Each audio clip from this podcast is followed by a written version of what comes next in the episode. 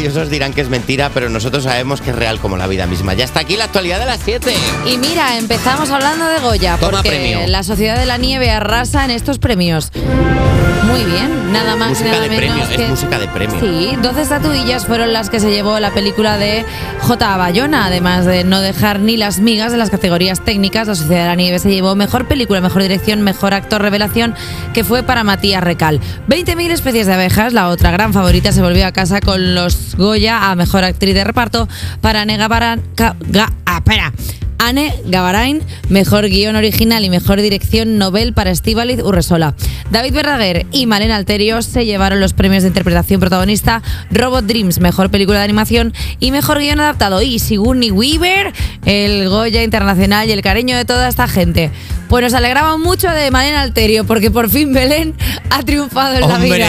Por Bravo. fin. Bravo, Belén aplaudimos. López Vázquez. Siempre nosotros, es verdad, Jolines, mucha gente en Twitter lo decía, dice, por fin, porque Belén ha sido secretaria de una funeraria, veterinaria, no sé qué, dice, por fin se ha llevado un Goya, se lo merece. Sí, eh, una gala corta, ¿eh? Empezó la gala con Sigourney Weaver, que no hablaba español, y terminó con ella con un palillo en la boca, diciendo, está todo bien esto, ¿eh? Hombre, ¿sabes ha que gustado. hubo como muchos colapsos en las salas de prensa por pensar símiles originales con la nieve para titular la victoria de Bayona? Un alao de premios, Bayona enterrado en estatuillas, la Sociedad de la Nieve se comió a sus rivales, o en OK Diario que le han titulado Felicidades, Sociedad de la... Son así, ellos lo han titulado así. No es mi culpa, lo han titulado así. Yo no tengo nada que ver. Si lo podéis buscar donde queráis. Si es que esto, esto es ciencia. O sea, quiero decir que lo pone. Sí, sí, Esto sí, lo buscáis. es un chiste de libro. Oye, un chiste de libro, de todo. Un, unos jajajogios, un chiste un poco Eh, elevado. Un chiste eh. quizá para gente del lunes que han palmado con el domingo. Pero bueno. está.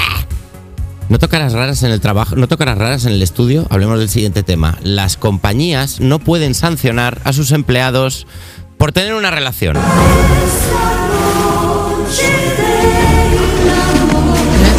Canción, ¿eh? Así va a estar todo el mundo en el equipo a partir de ahora, ¿te imaginas? Pues lo que nos faltaba a nosotros estar liados entre nosotros. Íbamos a ser, estar insoportables ya. Según un estudio realizado el pasado año por Amazon, el trabajo es el cuarto lugar para los españoles en el que encontrar pareja, eh, por detrás de las aplicaciones de citas, los espacios públicos como los bares y de las representaciones a través de amigos en común. La encuesta también revela que el 61% de los españoles estarían dispuestos a mantener una relación sentimental con un compañero de trabajo, aunque solo uno de cada tres lo compartiría abiertamente por miedo a las represalias. La realidad, de que, la realidad es que ninguna organización puede prohibir las relaciones sentimentales entre empleados, ya que se trata de una situación que afecta a la esfera privada y al derecho de- a la intimidad.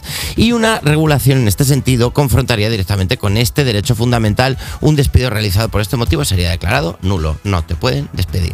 Eh, el trabajo, ¿eh? Es el lugar donde puedes tener una relación y decir, no, es que yo con mi pareja estoy mal, por eso igual podíamos dar unos besillos aquí en este baño. Mira, ya está bien. O sea, en el trabajo no te puedes liar. Ya aquí lo voy a prohibir yo. A ver, ya se ha dicho lo que no va a regular nadie. Lo voy a prohibir yo.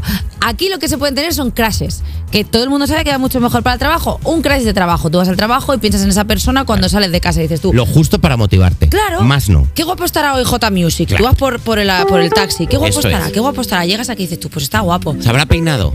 Hombre, claro. Y en tu cabeza todo el rato piensas, ¿cómo sería acostarme con él? Y eso lo fantaseas. Ay, y Dios mío. ay, madre mía, qué pez Eva, tranquilla. Y venga, va, va, va, va, va. Pero claro, lo que no puede ser es consumarlo, porque cuando lo consumas es cuando pasan los problemas. Porque de repente te das cuenta de que todo está mal. Porque esa persona que tú has idealizado en tu cabeza porque trabaja contigo y es muy gracioso, pues luego resulta que es un bajón. Tiene un flus flus con agua helada, Eva Soriano, y cada vez que ve a dos del equipo juntarse, va para allá y les echa como diciendo. ¡eh, alejaos! En la cena de Navidad yo he tenido que parar cada cosa. Sí. Si yo hablara, si yo hablara aquí, o sea, yo he tenido que parar cada cosa, yo he tirado gin tonics enteros a la gente para que pararan, para que se le bajara la temperatura. Aquí no se lía nadie, ¿eh? O sea, que yo celebro que la gente se pueda enamorar en el trabajo. Pero chicos, que es que es una ordinariez. Aparte se ha cargado todas esas parejas que han empezado en el trabajo a escondidas. Todas esas parejas que eran como la Bella y la Bestia, que estaban eh, ahí escondidos en su casa todo el fin de semana diciendo, ay, que te quiero tal. Ahora se lo han cargado porque como lo pueden decir en el curro, pues eso Claro, ya se pierde ¿dónde el está la magia? No, pues en ningún lado. ¿Dónde está el misterio? En ningún sitio. Y hasta aquí la actualidad de las 7. No. Van a romper todas las parejas que se han creado en el curro.